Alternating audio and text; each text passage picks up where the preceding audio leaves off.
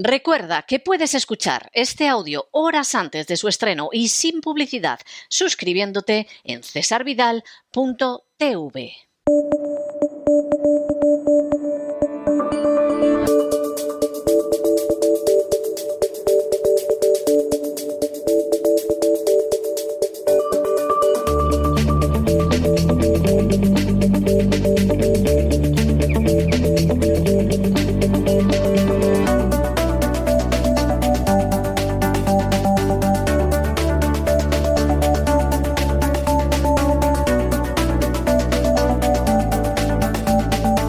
Despegamos con Lorenzo Ramírez.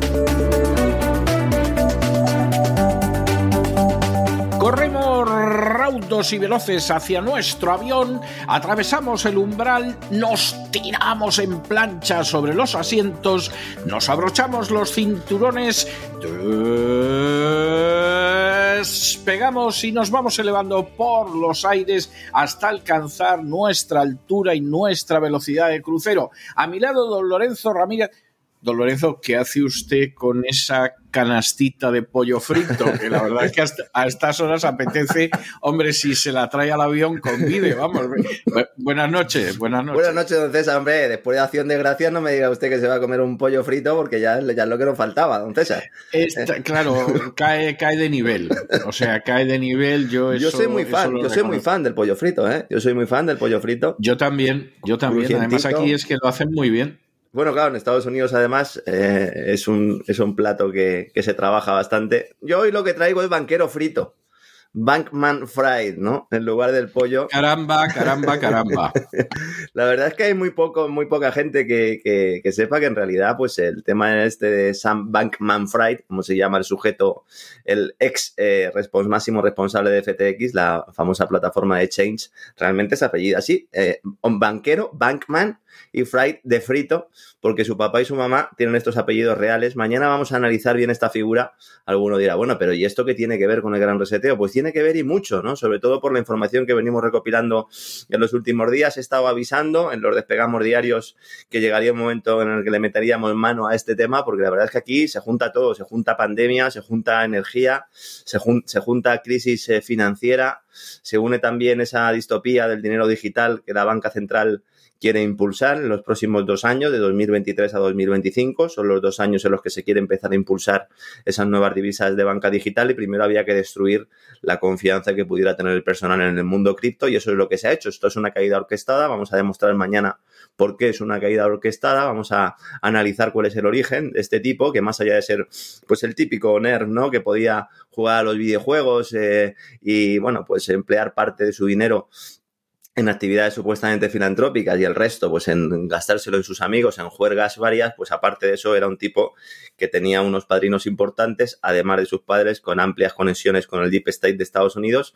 profundas con el Partido Demócrata, pero también con algunos eh, miembros republicanos que están también en el ajo. Normalmente mm, hay mucha gente que no, esto no se lo plantea, piensan que todo el globalismo viene del Partido Demócrata y no es así en realidad hay mm, miembros del Partido Demócrata que no están en este ajo y de igual manera que hay miembros del Partido Republicano que sí lo están, ¿no? Sobre todo desea la un poco más libertaria, ¿no? Un poco a lo mejor menos conservadora. Y luego dentro del ámbito conservador también esos herederos de los neocon, de los Wolfowitz, de los Condoleezza Rice y compañía, ¿no? La verdad es que lo de FTX es un, es un escándalo, es una burbuja que explota y es una burbuja que explota porque interesa que explote y interesa que explote en estos momentos. Vamos a analizar cómo es este timo de la estampita 2.0, eh, porque es básicamente lo que es un timo de... Es- está bien eso del timo de la estampita 2.0, o sea, me parece, me parece fantástico, sí. Sí, sí, porque en realidad pues el mecanismo es bastante similar, ¿eh? Eh, con, con el elemento añadido de que aquí no estás viendo nada, ni siquiera la estampita, no estás viendo nada y todo es una anotación en un ordenador, ¿no? Vamos a ver cómo la Security and Exchange Commission, que tendría que estar vigilando todo esto, el regulador de las bolsas de los mercados financieros de Estados Unidos, también está en manos de un amigo de, de Sam, de Sam Bankman Fried. Vamos a también a estudiar, ¿no? Esos orígenes, esa familia eh, la conexión también en Bahamas, eh, el aspecto covidiano, que también hay que decirlo, eh, también estaban metidos muy a fondo en, todo el tema de la pandemia, eh, no solo financiando proyectos, sino también liderando algunos grupos globalistas que están empeñados en que venga una pandemia, the next pandemic, como dicen ellos, siguiendo un poco el ejemplo del amigo Guillermito Puertas, que lleva ya bastante tiempo ¿no? en, en esta línea. Analizaremos la conexión con el Foro Económico Mundial y con ese proyecto de gran reseteo, aunque hoy quieren ir borrando todas las huellas eh, de relación con FTX. Mañana vamos a poner imágenes que demuestran que FTX era uno de los grandes eh, elementos clave del reseteo monetario y financiero que quiere el, Foro Económico Mundial. Vamos a ver cómo Sam eh, comparecía en carteles con Zelensky, con Larry Fink, con Mark Zuckerberg y con otros sujetos bastante poco recomendables. Hablaremos del Digital Currency Group, que ahora mismo es el que está solicitando dinero del rescate, porque hay otras empresas que pueden ir quebrando y hablaremos también de nuestros amigos de The Economist, que no han faltado ni una semana, ¿verdad? A esas portadas que nos ilustran y que vamos también a exponer. Y a lo mejor hacemos un inciso al final contando alguna cosita sobre esa Europa congelada que vaticina The Economist y luego pues eh, daremos... Oiga, es, es aterrador. ¿Ha visto la es aterrador la ilustración, me parece aterradora. Me ha recordado a los años de mi mocedad. Es decir, cuando yo era niño y, o adolescente, así era como representaban el futuro. Luego se inventaron lo del calentamiento global, pero en aquel entonces era así. Y, lo he visto y digo, caramba, caramba, caramba, regreso al pasado. Sí, eh, antes se decía que venía una, una gran glaciación, una nueva era glacial. Luego se pasó al calentamiento global. Del calentamiento global se pasó al cambio climático. Y ahora, pues parece ser que volvemos a estar en esa línea, ¿no? Aunque en el, en el artículo, luego en el editorial de la revista, en lo que se centra fundamentalmente es en un invierno geopolítico. Eh, es, es una especie de metáfora para definir que Europa se congela, que Europa se acaba que deja atrás eh, pues esos tiempos ¿no? en los que ha sido el centro del mundo y además eh, en un artículo en el que plantea dudas sobre la futura estabilidad de la Alianza Atlántica. ¿no? La verdad es que el número del The Economist de esta semana, yo siempre recomiendo todas las semanas leerlo. Sé que es un medio que no es barato, pero bueno, yo creo que ya hoy en día se puede conseguir eh, por lo menos algunos artículos ¿no? de forma completamente legal y, gratuita, solo hace falta buscar un poquito. Y luego, pues al final del programa... yo no soy, yo no soy tan optimista con el final de la Alianza Atlántica, pero francamente con lo que ha hecho la Alianza Atlántica a, Europa en los últimos hmm. meses, desde luego sería para salir corriendo en manada. Claro, la revista The Economist le plantea ese riesgo, lo plantea como un riesgo diciendo, ojo, que con el 2023 tan duro que va a sufrir Europa, es muy posible que aumenten las voces críticas con la, con la Alianza Atlántica. Digo, pues es que es evidente, que esto es así, ¿no?